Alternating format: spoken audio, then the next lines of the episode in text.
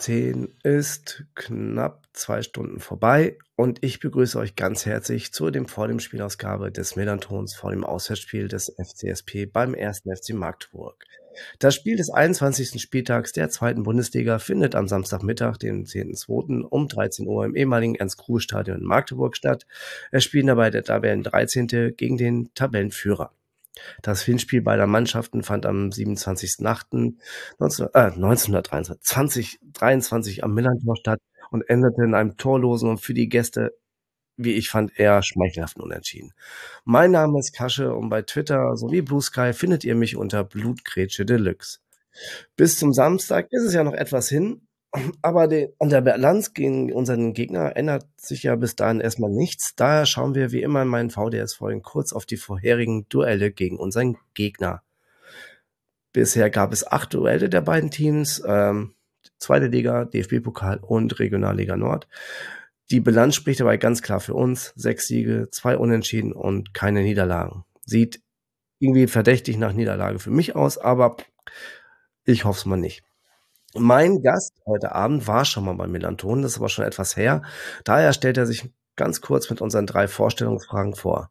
Wer bist du? Wie bist du zum FCM gekommen und wie beschäftigst du dich mit deinem Verein? Ja, hallo, ähm, ich bin Thomas. Ja, für die, die Millanton schon ein bisschen länger hören, ich war schon mal zu Gast, das ist schon ein bisschen länger her.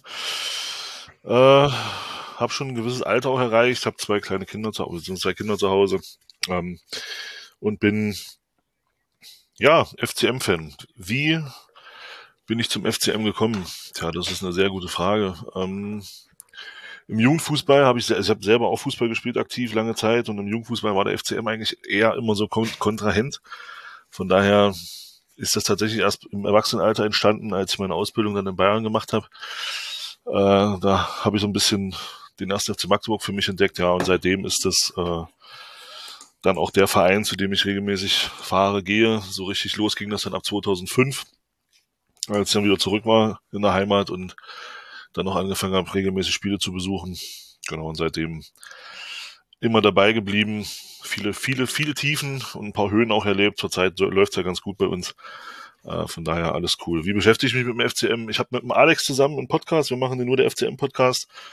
Haben inzwischen auch schon über 300 Folgen aufgenommen seit 2016. Machen das mit sehr, sehr viel Freude und äh, bringen da auch jede Woche zum Spiel, Vorspiel, Nachspiel etc. pp. Ein paar Themen außerhalb des Fußballs, ein paar Themen innerhalb des Fußballs, die nicht FCM bezogen sind. Ja, wer mal reinhören will, kann gerne mal reinhören. Äh, ansonsten ist das dann so die Ebene, auf der ich mich dann noch ein bisschen detaillierter mit dem FCM beschäftige, was das angeht. Außerdem auch Mitglied, da natürlich auch ähm, sehr interessiert dann an dem, was im Verein passiert. Und ja, so viel kurz zu mir und dann können wir dann weitermachen, Carsten. Sehr gerne. Ähm, herzlich willkommen, Thomas. Schön, dass du dir die Zeit genommen hast, mit uns zu sprechen. Ähm, ja, sehr gerne. Ähm, Du beschäftigst dich ja auch mit den Themen rund um den FCM. Ähm, und letztes, letztes Wochenende gab es äh, nach dem Spiel, ähm, nach einem verschossenen Elfmeter von Luke, Luke äh, Castanegos, äh, gab es da rassistische Beleidigungen von den eigenen Fans gegen einen Spieler von euch. Ähm, gegen den Spieler. Wie, wie genau, was ist genau da passiert? Ja, was, also was jetzt genau passiert ist, Luke hat ähm, einen Elfmeter verschossen, beziehungsweise einen Strafstoß verschossen und hatte dann abends oder Nachmittag, späten Nachmittag nach dem Spiel ähm, einen Post abgesetzt auf, ich glaube, Instagram, ähm, wo er sich, wo er sich, ja, keine Ahnung warum, ähm, wo er sich dann entschuldigt dafür, dass er einen Elfmeter verschossen hat und hat, hat in dem Zusammenhang dann auch gesagt, dass er und auch mit einem Anhang dann dabei äh, hat dann oder mit einem Foto dazu, was da gesagt, was da geschrieben wurde. Ich zitiere das jetzt hier nicht, aber das ist einfach nur lächerlich und dumm. Äh, hochgradig bescheuert auch, aber gut. Und hat dann eben gepostet, ähm, was da Sache war und hat eben geschrieben, dass es da rassistische Beleidigungen in seine Richtung gab. Ja, ist natürlich, äh, ich weiß nicht, da fehlt, also, fällt mir eigentlich nichts zu ein, dazu was zu sagen groß. Ähm, mhm. Der Verein hat dann auch sehr schnell darauf reagiert, hat dann in meinen Augen ein gutes Statement abgegeben. Ich würde mir natürlich wünschen, von Vereinsseite, dass diese Statements auch äh, in gewissen Rahmen dann auch mal mit Leben unterfüttert werden und eben nicht nur Statements rausgehauen, wenn es gerade passt. In dem Fall hat es sehr, sehr gut gepasst, war auch wichtig vom Verein, da ganz klar Stellung zu beziehen. Mhm. Ja, und ansonsten, weil, also fanseitig ist das auch in meiner Blase, wurde das sehr, sehr verurteilt. Ähm, dieses ganze Thema, also nicht, dass er den Elfmeter verschossen hat, sondern diese Geschichte, die da im Nachhinein passiert ist. Ja, das geht einfach mhm. nicht. Also ich weiß nicht, wie Menschen auf die Idee kommen, wegen dem, also grundsätzlich erstmal überhaupt so einen Schwachsinn zu reden und dann aber auch im Zusammenhang eines Fußballspiels wegen eines verschossenen Strafstoßes so eine Scheiße von sich zu geben. Ich habe da, also da fehlen mir die Worte für. Weiß ich nicht. Ich fand ähm, ganz interessant fand ich auch äh, das Zusammenhang von Christian Tietz, äh, der dann davon sprach, dass es ja nicht das erste Mal ist, dass er in seiner Zeit, in der äh, jetzt bei euch Trainer ist, das mitgekriegt hat und dass der Verein jetzt auch äh, rechtliche Schritte eingeleitet hat, ähm, Sehr gut. sowas verfolgen wird. Ähm, Gibt es da auch von der organisierten Fanszene irgendwelche äh, Aktivitäten, um sich da mit dem Spieler zu solidarisieren? Boah, da kann ich dir jetzt, also da kann ich dir jetzt konkret nichts zu sagen, das weiß ich tatsächlich nicht. Ähm, wie das jetzt von organisierten Fanszene direkt ausgeht, ob da irgendwas war, das kann ich nicht sagen, aber ich kann mir das schon vorstellen, dass da auch äh, äh, mit dem Spieler vielleicht auch mal das Gespräch gesucht wurde und dass da auch gesagt wurde, dass man das von Seiten der organisierten Fanszene natürlich auch nicht gut heißt. Okay. Vielleicht sehen wir ja im, ähm, am Wochenende die eine oder andere Tapete dazu. Ähm, sagen wir ein anderes Thema äh, welches dieses Mal dann direkt Einfluss auf den äh, FC St. Pauli hat, ist die Ablösung von eurem kaufmännischen Geschäftsführer Alexander Wahler. Das war, glaube ich, am 26.01.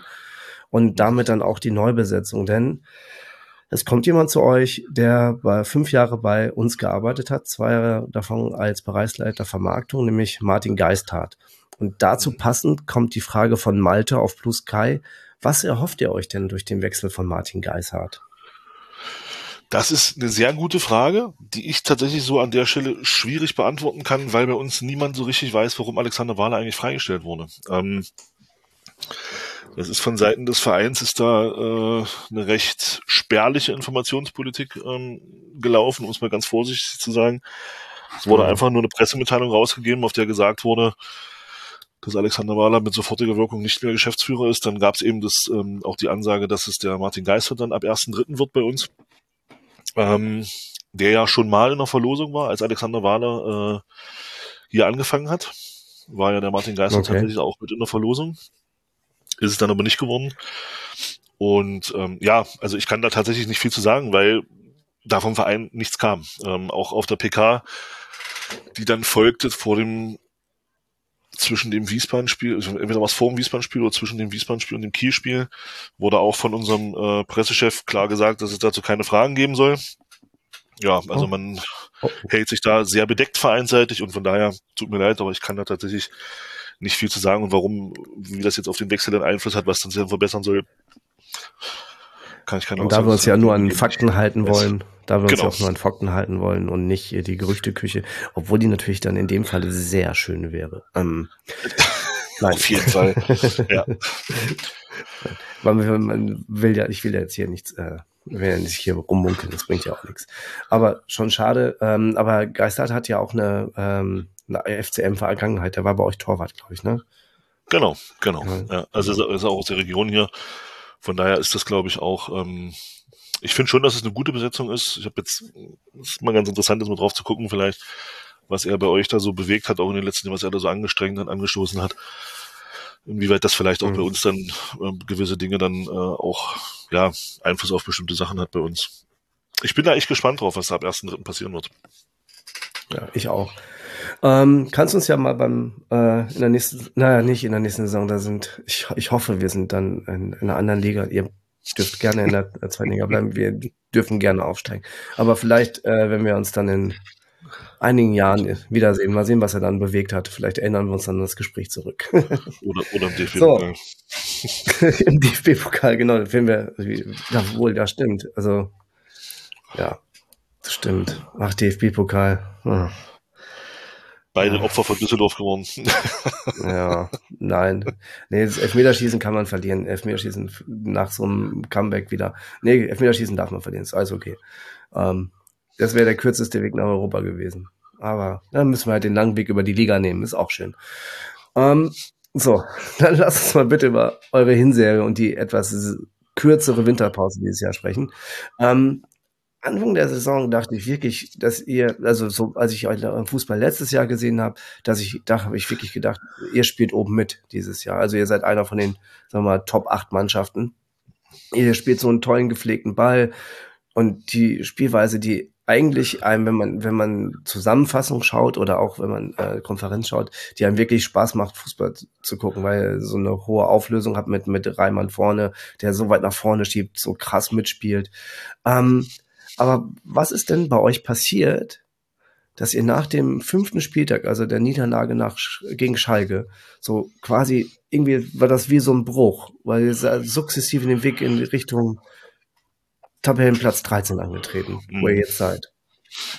Was ja, ist da passiert? Muss, ich, ich glaube schon, dass man mh, mm, da ein bisschen, ja, man muss da glaube ich schon ein bisschen differenzierter auf die ersten Spiele gucken. Ähm, Klar, wir haben in den ersten Spielen genügend viele, viele Punkte geholt. Ich glaube, es waren 13 äh, in den ersten fünf Spielen. Oder elf, glaube ich. Elf waren es, glaube ich. Und äh, muss man aber schon auch fragen, wie sind die Punkte zustande gekommen? Und da waren durchaus auch Spiele dabei. Also ich kann mich eigentlich nur an ein Spiel erinnern, was in meinen Augen wirklich auch über 90 Minuten sehr souverän geführt wurde. Das war damals das Spiel in Braunschweig, was wir 2-1 gewonnen haben. Ansonsten mhm. waren da viele, waren da einige Spiele dabei, wo eben auch das nötige Quäntchen Glück äh, vielleicht auch ein bisschen überstrapaziert wurde. Also ich, wenn ich da den Punkt gegen euch nehme, also ich glaube, da wissen wir beide immer noch nicht, wie das Spiel eigentlich 0-0 ausgegangen ist nee, damals. Absolut nicht. Ähm, dann das auch das Spiel gegen Berlin. Das war ja, ich bleib dabei, das war ein Freakspiel. Also äh, dieses 6 zu 4 damals nach, äh, ja. nach vier Rückständen da dann am Ende. Ich meine, das war ein geiles Spiel. Ich glaube, für neutralen Zuschauer muss das richtig gut gewesen sein für jemanden, der da mit einer von den Mannschaften gefiebert hat, war das natürlich eine Katastrophe. Und also zumindest bis zum 4-4 oder bis zum 3 4. Mit dem 4-4 wurde es dann natürlich schöner. Ähm, aber da waren eben auch genügend Spiele dabei, wo eben auch das nötige Quäntchen Glück da war. Und das war dann mit dem Schalke-Spiel, Tja, ich glaube, das war schon, da führst du auch 2-0, machst eigentlich, machst 35 Minuten ein überragendes Auswärtsspiel und gibst das dann völlig dumm her. Also machst dann ganz, ganz schlimmen Fehler, der dann zum 1 zu 2 führt. Ja, und Schalke macht dann, macht's dann halt, kommt dann mit der Wucht, dann kommt das Stadion und dann ist das natürlich ein Spiel, was du am Ende auch verlieren kannst. Also machen wir uns nichts vor, wir reden immer noch vom FC Schalke 04. Ähm, und das, das ist keine Schande, dort zu verlieren. Aber irgendwie kam dann dort, wie du schon sagst, so ein Bruch rein. Und die Leistungen wurden, ja, vielleicht, vielleicht tatsächlich auch so ein bisschen das Glück, was man bis dahin hatte, so ein bisschen überstrapaziert, was dann, das war dann vielleicht auch einfach weg. Dazu kam dann, dass Lukas Schuler in den ersten, ich glaube, in den ersten vier Spielen viermal getroffen oder fünfmal, fünfmal sogar. Ja, dann hast du halt vorne, er hat dann, er hat dann nicht mehr getroffen. Das heißt, du heißt, du hattest dann natürlich vorne in der, in der vordersten Position auch dann so ein bisschen Ladehemmung und dann kamen da viele Kleinigkeiten auch dazu und ich hatte dann auch so ein bisschen den Eindruck, ich will nicht sagen, dass das System, das sagt man immer schnell, das klingt in meinen Augen immer ein bisschen bekloppt, aber ähm, man hatte so ein bisschen den Eindruck, dass die Gegner sich gut auf unser Spiel eingestellt haben. Und mhm. da bleibt mir gerade, also da habe ich gerade das, das 1 zu 2 gegen Elversberg noch in Erinnerung, wo wir wirklich 60 Minuten ein grottenschlechtes Fußballspiel abliefern. Also das war, das war gar nichts. Also das, das hatte was, das hatte phasenweise schon was von Hilflosigkeit. Und da hat man, glaube ich, auch eine, natürlich auch bedingt der Spielweise, gar keine Frage, aber dann, glaube ich, auch eine, Schwäche, eine große Schwäche von uns gesehen, dass Fehler bei uns die im Mittelfeld passieren, sofort, sofort dazu führen, dass es, dass es brandgefährlich wird. Mhm. Und das hat sich so ein bisschen dann durchgezogen durch die Hinrunde, wie dann, wie du schon sagst, mit dem Absturz dann auf Platz 13, wobei wir da immer noch, also muss das auch so ein bisschen in Relation setzen. Wir reden ja immer noch vom ersten FC Magdeburg, der sein drittes Zweitligajahr spielt.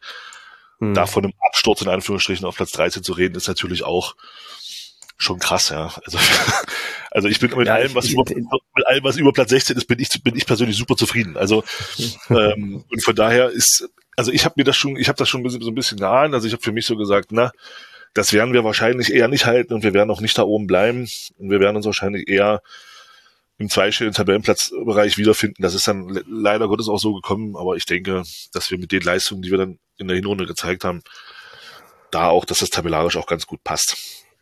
Okay. Ähm, Tim lässt, unser Taktiko oder aus unserem Blog, der lässt fragen, wie sich denn der Tietz-Fußball im Vergleich zur Vorsaison taktisch verändert hat. Habt ihr andere Elemente oder seid da, oder habt ihr was Neues hinzugefügt oder Sachen weggelassen? Mm, also ich denke schon, ein bisschen verändert hat sich, dass wir, wenn man die Hinrunde mal der letzten Saison zum Vergleich nimmt, das ging ja in der Rückrunde dann schon los. Also ich persönlich finde schon, dass man ein bisschen weniger Harakiri spielt inzwischen. Also es war. Also mehr geordnet jetzt? Ja, die erste Halbserie in der, in der, in der, letzten Saison war ja schon, also das war ja phasenweise schon abenteuerlich, was wir da gespielt haben. Also äh, das konntest du defensiv, konntest du das, konntest du das nicht, nicht durchziehen. Dann wärst du sagen und klar abgestiegen.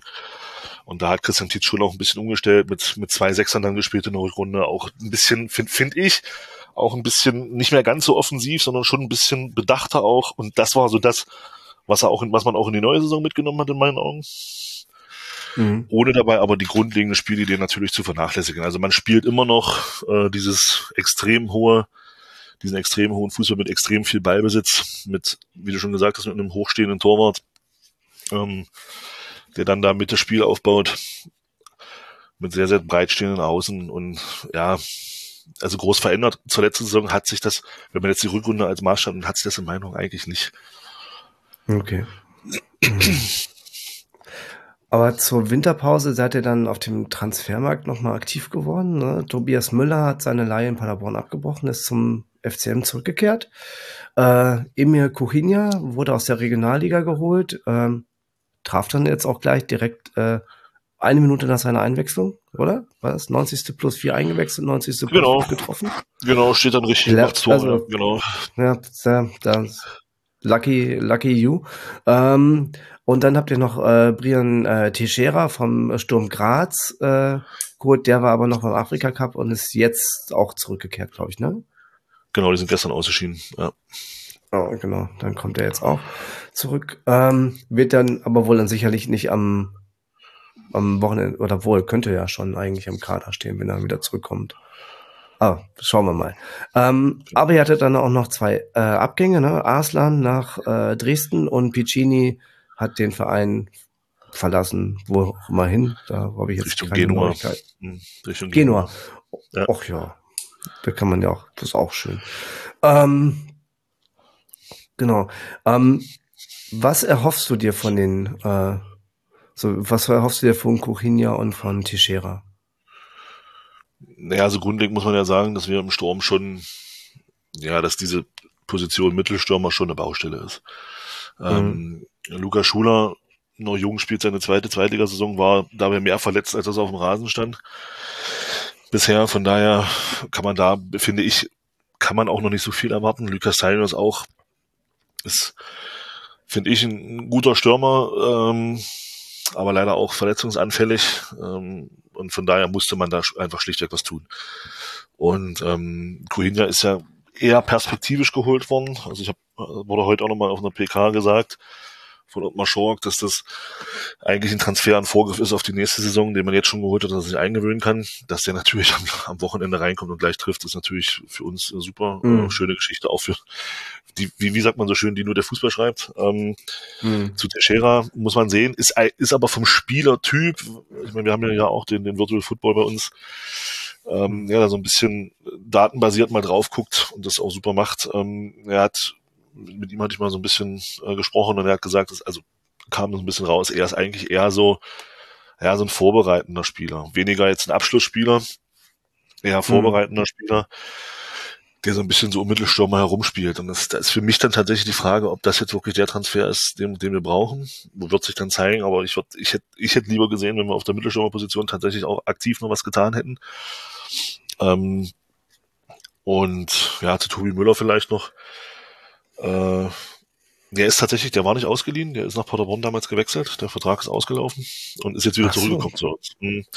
Also der ist vor anderthalb ja, Jahren nach Paderborn dann, gewechselt und dann schreibt der Kicker was Falsches. Und kam jetzt wieder zurück. Ja. Dann hat der Kicker okay. Mist geschrieben, ja.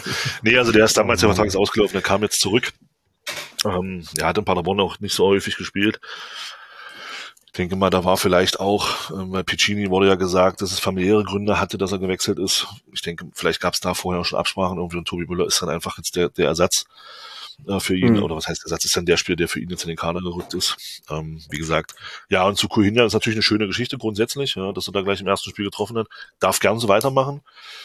Und da bin ich mal gespannt, wie das jetzt ist, ähm, weil Ottmar Schork heute auch in der PK ganz klar gesagt hat, dass, es, dass er eigentlich perspektivisch geholt wurde. Bin ich mal gespannt, wie man ihm jetzt weiterverfährt, gerade auch mit der Verpflichtung von Teixeira. Mhm. Mal gucken, wie das dann am Wochenende gegen euch, wie, wie dann der Kader und die Bank dann gegen euch am Wochenende aussehen. Da kommen wir ja gleich drauf, auf das Thema. Ähm, worauf müssen wir denn im Spiel gegen euch achten? Was zeichnet euch aus?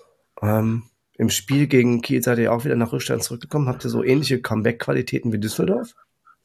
Ich glaube nicht ganz so krass. Ähm, so, so wie Düsseldorf äh, glaube ich nicht. Ich glaube, gedreht haben wir ein Spiel nach Rückstand, glaube ich, noch nicht. Diese Saison. Also mal abgesehen von Hertha. Äh, aber wir haben ganz gut mal gepunktet, dann zumindest, also wenigstens, wenigstens noch ein paar Unentschieden geholt ähm, mhm. nach, nach Rückständen.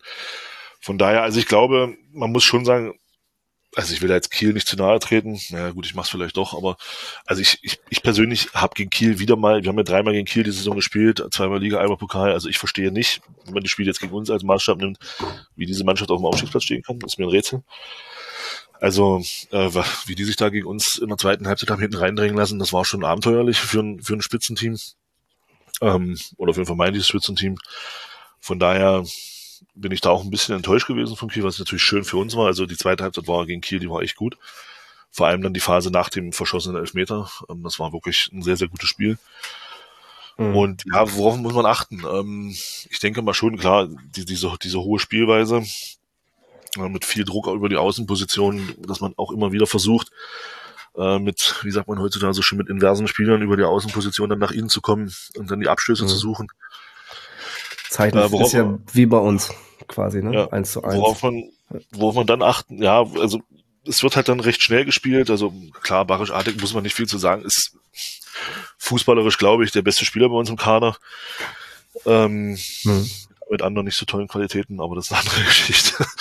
äh, und also ich denke mal, da muss man schon aufpassen. Die Frage ist natürlich, wer, wer läuft im Sturm auf? Ich glaube, das ist ähm, gegen eure Abwehr auch ein, auch ein Faktor, ob man da eher Kopfballstark ist, wobei das natürlich eher eine Schwäche von uns ist. Äh, ob man da jetzt einen Kopfballstarken Spieler reinstellt oder nicht, ist eigentlich egal, weil wir spielen 90 Prozent der Bälle eh flach. Ähm, das sind so die Dinge, auf die man, auf die man aufpassen muss. Immer wieder schnell, also vor allem diese schnellen Außenspieler, diese, die dann auch gerade die Außenverteidiger, die dann gerne auch mal den, offen, den offensiven Weg suchen und da bis zur Grundlinie auch gehen und da immer wieder auch Anspielstationen schaffen, dass du immer wieder doppelt auf der Seite zwei Spieler hast, die du auch decken musst. Also das ist schon, ja, da müsst ihr schon aufpassen. Aber ihr habt das ja im Hinspiel ganz gut hinbekommen. Also von daher.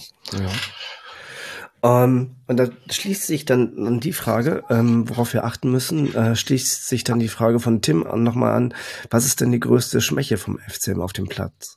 Es ist, äh, du sagst jetzt Kopfballspiel ähm, ist nicht euers, weil ihr Ball immer flach spielt. Ähm, was wäre dann also noch Kopf so ein Faktor, der... Ja, also, Kopf, also Kopfballspiel grundsätzlich muss man schon sagen, ich finde auch, ich finde auch, ähm, ja, so ein bisschen Körperlichkeit, auch, auch wenn die vielen gelben Karten vielleicht nicht dafür sprechen, aber Thema Körperlichkeit eben auch, weil wir relativ viele kleinere Spieler haben, schmächtigere Spieler, ähm, ist auch ein Thema in den Zweikämpfen. Da hast du oft das Gefühl, da läuft, springen manchmal Frösche gegen Eichbäume. Ähm, mhm.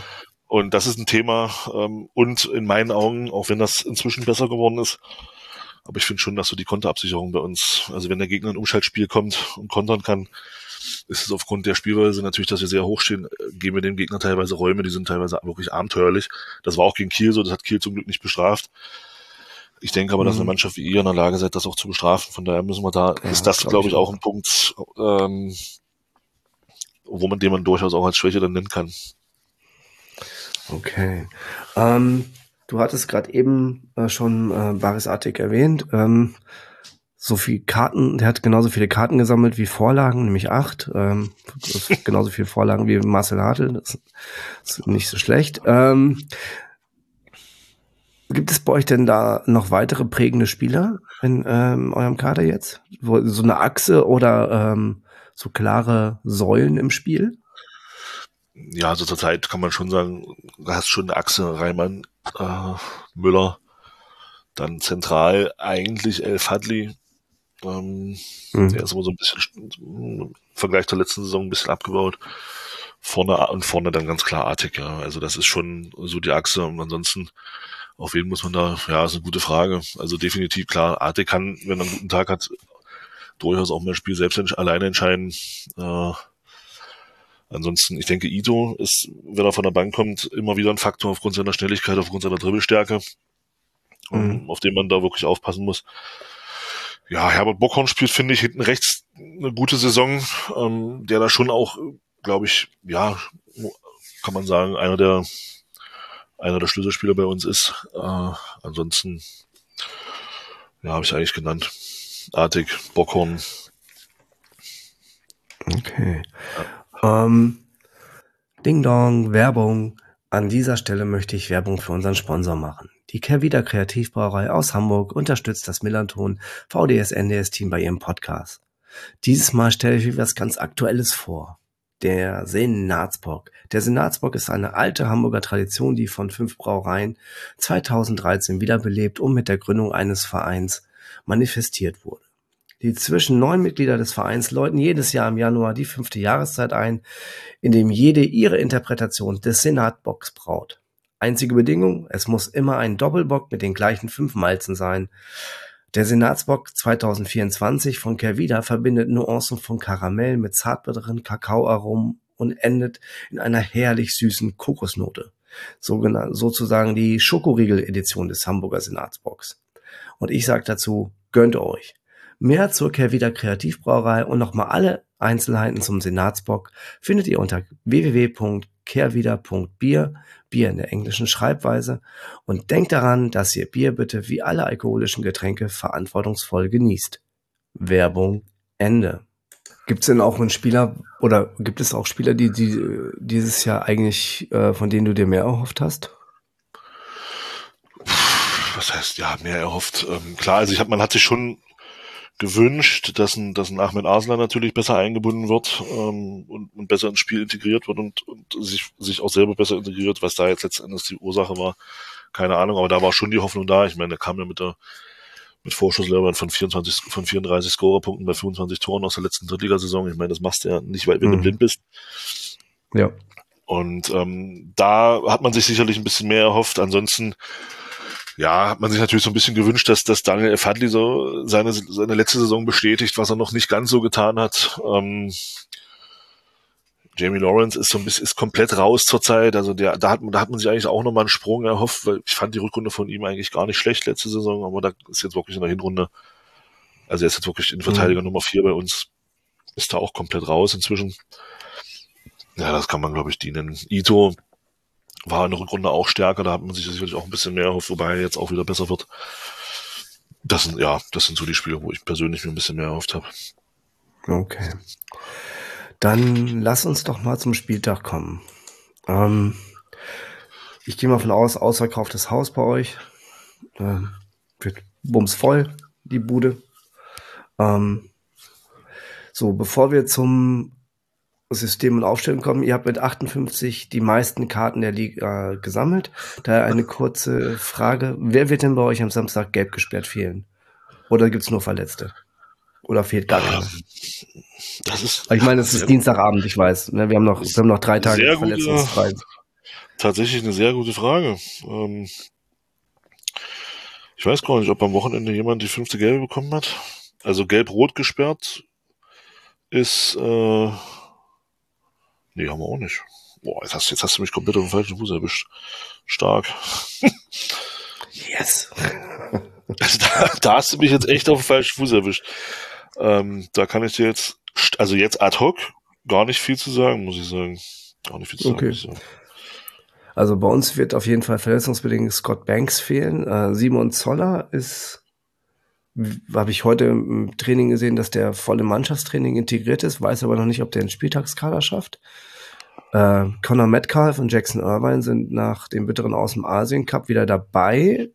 Und ob was, ob die, was die im Kader zu suchen haben, weiß ich auch nicht. Äh, aber wie sich dann die Woche entwickelt hat, könnt ihr ja dann, äh, könnt ihr dann auch alle bei äh, Tim im Vorbericht nachlesen oder euch dann am Donnerstag, wann die Folge hier veröffentlicht wird, in der Spieltags-PK von Fabian Hürzeler auf euren Social Media Kanälen reinziehen. Was glaubst du, wie eure erste Elf aussehen wird? Ähm, wird Christian Tietz irgendwas zum Vergleich zum Holstein-Spiel anders machen? Also ich habe jetzt mal kurz geschaut. Ähm, Leon Belbe ist angeschlagen und Julian Pollersbeck okay. ist verletzt. Gut, der ist, spielt eh keine Rolle. Ansonsten ist da ist eigentlich alles dabei. Jetzt, ich glaube, Jean Hugonet kann sein, dass der seine fünfte Gelbe bekommen hat. Ähm, ansonsten sind alle da. Ähm, erste Elf. Ja, tatsächlich, Hugonet ist gesperrt, glaube ich. Mhm. Der wird fehlen.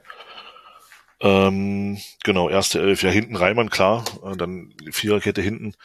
Sollte Leon Belbel wieder fit sein. Der hat ja irgendwie, äh, war jetzt verletzt oder konnte nicht spielen. Am Wochenende wird Leon Belbel hinten links wieder anfangen. Zentrale Abwehr äh, mit Daniel Heber und Tobias Müller. Rechts dann Herbert Bockhorn. Ja, zentral davor gehe ich mal davon aus, jetzt wo Hugonet gesperrt ist. Ähm, El Fadli Condé. Und dann kommt es eben darauf an, wie Christian Titz spielen will. Aber wenn er ein bisschen ein bisschen defensiver, glaube ich, rangeht, dann wird er ähm, Gnaka spielen lassen. Und wenn's, wenn er ein bisschen mhm. offensiver spielen will, denke ich, wird Krimpiki spielen. Aufgrund der äh, Gelbsperre von Übene und vorne denke ich mal, also da nehme ich jetzt einfach mal die Dreierreihe vom oder zumindest den Mittelsturm erstmal. Ich denke mal, dass Castellanos wieder starten wird. Äh, Artig auf links und vorne rechts, ähm, denke ich mal, wird Amici starten, nachdem Cheka ja im letzten Spiel ganz Halbzeit auch verdientermaßen rausgenommen wurde. Okay. Oder Elan Kuri, wobei der, ich, na, ich denke eher Elan Kuri vorne rechts, weil der hat eigentlich okay. ein sehr, sehr gutes Spiel gemacht. Ja. Okay. Ähm, ich gehe mal davon aus, dass wir wieder mit unserem 5-2-3-1 äh, spielen werden, was dann immer, immer sehr variabel interpretiert wird. Ähm, Im Hinspiel hatte, hatten wir, glaube ich, 26 zu 5 Torschützen gegen euch. Ähm, spricht in der Effizienz nicht wirklich für uns bei dem Ergebnis. Ähm, ähm, glaubst du wirklich, dass er versuchen wird, zu sagen, es ist egal, welcher Gegner kommt, wir passen uns ein bisschen an, aber wir bleiben unserer Spielweise treu und versuchen spielerische Lösungen gegen auch spielstarke Gegner zu finden? Ja, ja, definitiv. Also es wäre, ich habe es noch nicht gesehen, dass Christian, ich habe es einmal, glaube ich, erlebt jetzt, seitdem Christian Tietz Trainer ist, dass er sich wirklich auch merklich angepasst hat an den Gegner. Ansonsten war das eigentlich immer, immer die Idee, seine eigene Spielweise auch durch, äh, zu versuchen durchzubekommen. Okay. Ja, das, ich mag das ja. Ich mag das ja auch, wenn man versucht, spielerisch dagegen zu arbeiten. Äh, deshalb, ich bin ein großer Fan von. Das hat man jetzt auch gegen, man auch von Fürth gesehen in der zweiten Halbzeit, dass die spielerisch wirklich was zu bieten hatten und wie die gespielt haben, fand ich richtig gut. Ähm, konnte man sich richtig gut angucken. Auch wenn das für uns dann erst im Ende ähm, glücklich rausging. Ähm, wir sind seit einem Jahr jetzt umgeschlagen. Was macht dich zuversichtlich, dass ihr gegen uns punktet? Dass ihr, also, die, die, das ist, ist mein Statement-Satz. So. Also tatsächlich, also alles gut, alles gut. Also tatsächlich, tatsächlich, also mich persönlich macht tatsächlich zuversichtlich, dass das, ja, dass man im letzten Spiel in Kiel mit, mit viel Moral dann ab der, ich sag mal, ab der 60. Minute wirklich ein sehr, sehr gutes Fußballspiel gemacht hat, ähm, wo man eben auch gesehen hat, okay, da ist auch diese Sache Abstiegskampf angenommen, da habe ich so ein bisschen das Gefühl, dass es bei uns noch nicht so der Fall ist. Mhm. Da hatte ich den Eindruck, da ist das so gewesen, da hat man wirklich sehr, sehr gut gespielt, hat Kiel auch, hat dann am Ende auch völlig verdient diesen Punkt geholt und hat Kiel da richtig hinten reingedrängt. Ich hoffe, dass das, das macht mich positiv, das macht mich, äh, hoff, das macht, nee, das lässt mich positiv äh, gucken, und ansonsten ähm, die Hoffnung, dass ihr im Rückspiel jetzt genauso verschwenderisch seid mit euren Torchancen wie im Hinspiel. Ähm, weil ich glaube schon, dass wir es nicht verhindern werden können, dass, ja, egal, dass ihr das ein oder andere Mal vors Tor kommt. Ähm, Solltet mhm. ihr diesmal die Bälle einfach auch mal in die Ecken schießen und nicht mal zentral auf den Torwart, glaube ich, wird's wird's schwierig für uns. Also von daher. Nicht, also, ich kann dir versichern, ich kann mir versichern, wir schaffen das mit dieser äh, auf den Torwart schießen. Das haben wir gegen Fürth auch sehr, sehr gut gemacht. Ähm, das kriegen wir sehr, sehr gut hin. Oh. Auf den Torwart, immer auf den Torwart. Wobei die Tore von Zart schon nicht schlecht waren, vor allem das 3-2, das war auch schon, das war auch schon gut gemacht. Ja, aber wenn du die erste Halbzeit, da hätte Fürth überhaupt nicht, sich überhaupt nicht beschweren können, wenn die hier, wenn die vier Dinger kassiert hätten. Hätten die sich gar nicht beschweren dürfen. Das wäre okay gewesen hätte, hätte bestimmt Zorninger gesagt, ja, verdient. Aber dann, äh, da, dann musst du auch mal konsequent, konsequent sein und dann das Ding auch zu Ende spielen. Aber ähm, ich rede von einem Kreisklassenspieler, der ich bin, zu einem, zu einem Spiel, zu einem, zu einem Bundesligaspieler. Das ist immer ein bisschen, ist ein anderes Level. So, ein bisschen anderes Level. Ja, wenn man, ähm, auch so, wenn man sich ja auch an, den, an, den, an das Spiel letzte Saison erinnert, ähm, hier bei uns, ähm, das war ja auch schon ein sehr, sehr abgewichster Auftritt von euch. Ja. Nach Rückstand das Ding dann noch gedreht hinten raus. Das war schon, also das, das ist so, ich finde schon, also man, man sieht und man merkt euch das an, ja, das muss man schon sagen, dass ihr die Saison noch kein Spiel verloren habt. Ähm, und jetzt mal das ab, wenn man vom Pokalspiel jetzt absieht, aber ansonsten war das, ist das ja, das sieht man. Ihr habt ein ganz, sehr, sehr großes Selbstverständnis in eurem Spiel. Und das äh, werdet ihr bestimmt bei uns auch nicht ablegen. Und von daher wird es natürlich ein sehr, sehr schwieriges Spiel für uns. Keine Frage. Ja. Dann ähm, bin ich sehr gespannt, wie das am äh, Samstag ausgehen wird. Ich lasse dich jetzt aber nicht gehen, bevor du mir sagst, wie du tippst. Ja gut, ähm, gegen den FCM tippen zu Hause ist natürlich, auch, auch gegen euch, ist es, nee, mache ich nicht. Ähm, also mein Kopf sagt mir was anderes. Ich hoffe aber auf einen, auf einen richtig schönen Schlagabtausch, der am Ende, ja, ich sag mal, 3-2 für uns ausgeht. Das ist ein sehr schönes Ergebnis für dich. Finde ich, finde äh, finde ich sehr spannendes Ergebnis. Ich tippe nämlich auf ein 3-1 für uns. Ähm, ich glaube, das wird, äh, wird, wird irgendwie, aber ich glaube schon, dass ein paar Tore fallen werden. Also da bin ich auch von überzeugt. Also 0-0 wird es nicht nochmal geben, das glaube ich auch. Ja, ja glaube ich auch. Das wird es auf keinen Fall geben.